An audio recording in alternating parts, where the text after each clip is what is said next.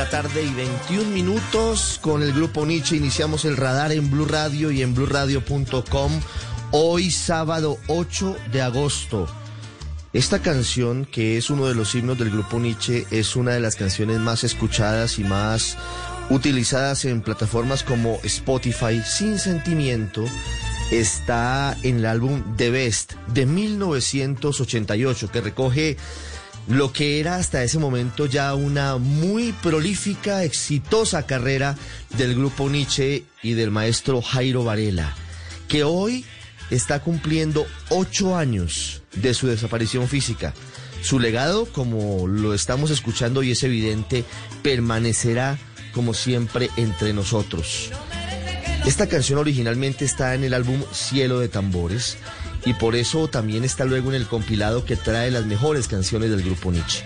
Hace ocho años, víctima de un infarto en su casa en el sur de Cali, moría Jairo Varela, pero comenzaba la leyenda a crecer todos los días. Cristina Varela es su hija, es directora del Museo de la Salsa Jairo Varela y nos atiende a esta hora.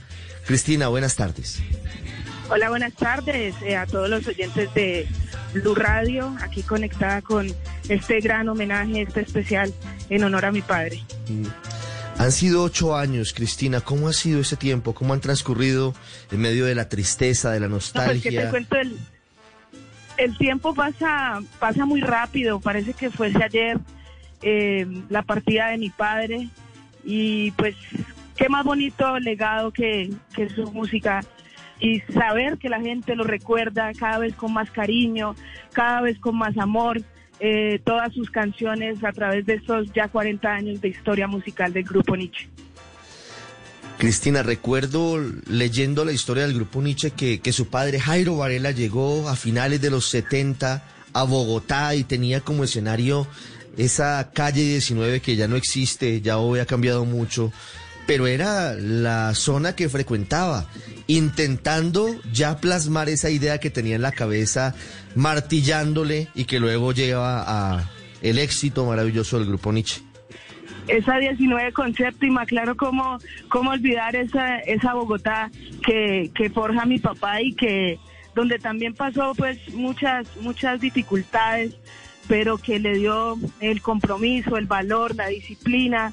Todo el mundo decía que él era eh, muy jodido, ¿no? Pero, pero es esa disciplina lo que y la visión empresarial que tiene Jairo Varela lo que lleva a que a que ese sueño se haga realidad, el sueño llamado Nietzsche. Usted dice que tenía fama de jodido.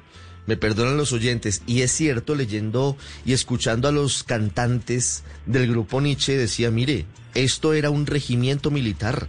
Aquí todos, adentro y afuera del escenario teníamos que comportarnos a la altura y no había tiempo para ningún tipo de indisciplinas. Hasta para el más mínimo movimiento la gente del grupo tenía que estar de punta en blanco, bien vestida, bien hablada. Eso era Jairo y eso un poco se forjó en medio de esas dificultades que empezó a, vivir en Bogotá y que terminan llevándolo al éxito. Dice, mire, el éxito es la disciplina y la disciplina se lleva de esta manera. Exactamente, eh, hay una anécdota eh, cuando estaba en la delantera de Nietzsche con Beto, con Javier Vázquez, Willy García, que eh, mi papá los puso a, bailar ballet, clases de ballet, era la expresión corporal, todos los elementos que, que hay que reunir para, para ese buen show que, que todos estamos acostumbrados del grupo Nietzsche y que de generación en generación vemos que mantiene esa esencia de, y tratamos como hijos, como herederos de este legado, tratar de mantener esa elegancia, esa disciplina y evidentemente eh, el aporte que hace Jairo Varela es llevar el músico a el músico, el cantante a ese nivel, a ese nivel de respeto, de, de, más allá de, llevar ese mensaje, eh, puede ser un, caso social o ese mensaje de amor en gotas de lluvia, llevarlo con, con esa pulcritud que se debe tener en el escenario. Del amor, una mirada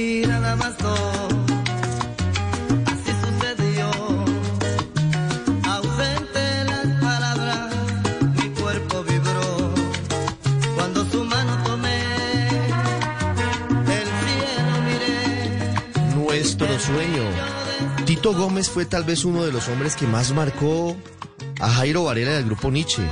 Al final terminaron muy bien.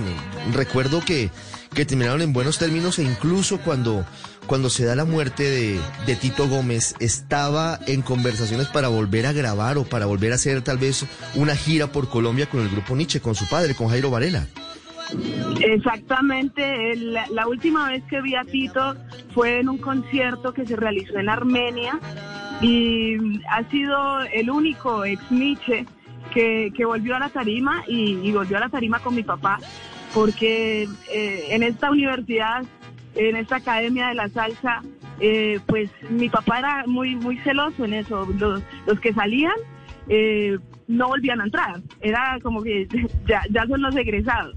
Entonces, en este momento, la amistad de, de, de Tito, volver a- al escenario con, con mi papá y fallecer al poco tiempo, a la semana, porque él se, eh, se estaba quedando en Cali, luego regresamos a Cali.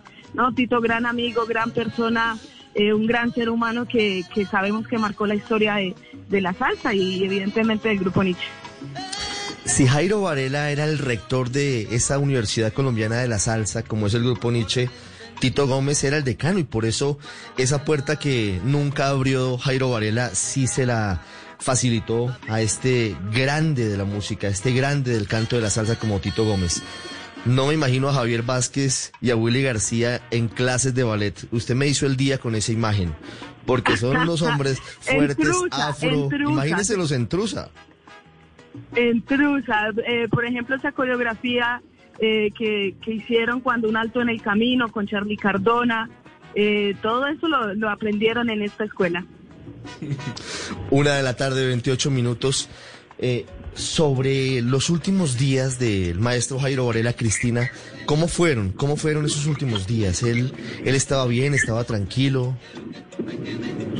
Bueno, pues los últimos días, eh, precisamente ayer estaba haciendo memoria con, con Sardina, con Héctor Murillo, uno de sus mejores amigos, y haciendo memoria de esos últimos 20 días eh, de mi padre. Él estaba con la gran ilusión, su nuevo proyecto era un canal de televisión Etnia One por internet, ya había, eh, mejor dicho, estudio, cámaras, ya todo estaba listo para arrancar contenido, otra vez formando esa, esa nueva escuela de, de- muchachos, eh, actores, actrices y, y- y presentadores de televisión. Y la característica era que él quería hacer ese programa Etnia One, un programa afro, eh, entendiendo que Jairo Varela era muy adelantado para su época, siempre un paso adelante, preveyendo todo lo que iba a pasar con la época de la digitalización y la, y la tecnología, en donde eh, sabía que el, el- el streaming y la era digital iba para, para donde estaba apuntando, eh, eh, evidentemente, y estaba pensando en su proyecto, también terminando su novela El Amanecer de los Pájaros, eh, novela que el año pasado mm, la, la editamos y, y- salió bajo el sello de la Universidad del Valle.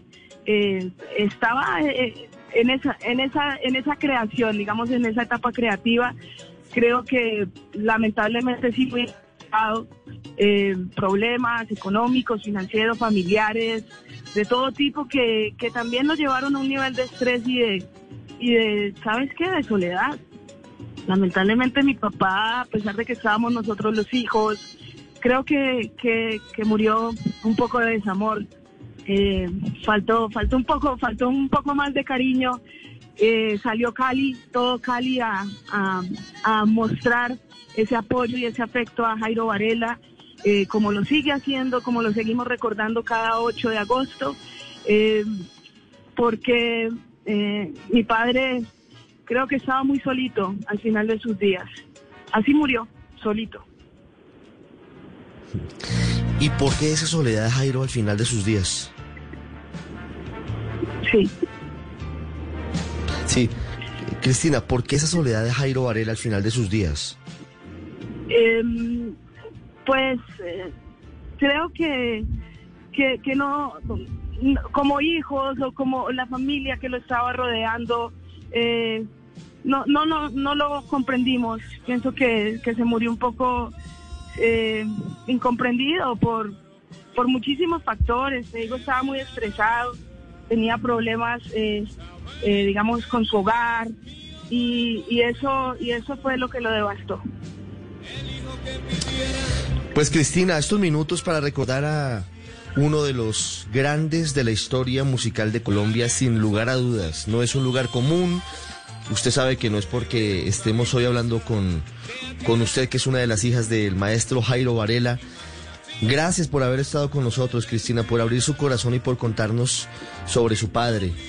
La mejor manera de recordarlo es con su música, con sus anécdotas, con sus éxitos. Mire, ¿y cómo va el Museo de la Salsa? Bueno, el Museo Jairo Varela, muy bien, gracias a... Es un espacio que hemos creado en la ciudad de Cali, queda ubicado en la plazoleta Jairo Varela, en el segundo piso, ahí donde están las trompetas, que ha sido una eh, la, la, escultura Nietzsche, la primera escultura sonora del país donde suena Cali Pachanguero siempre. Eh, es un museo que en ese momento, debido pues a la emergencia sanitaria que estamos viviendo, nos encontramos temporalmente cerrados pero con las ansias de volver a recibir eh, los turistas que estamos recibiendo en la ciudad de Cali, que vienen por eso, por la salsa y por el legado de Jairo Varela. Volverá la salsa, volverá el museo, volverán tantas otras memorias maravillosas con esta que sin duda es la banda sonora de millones de personas en Colombia. La salsa de Jairo Varela del Grupo Nietzsche. Cristina, gracias. Muchísimas gracias a usted y a todos los oyentes de Blue Radio por este espacio.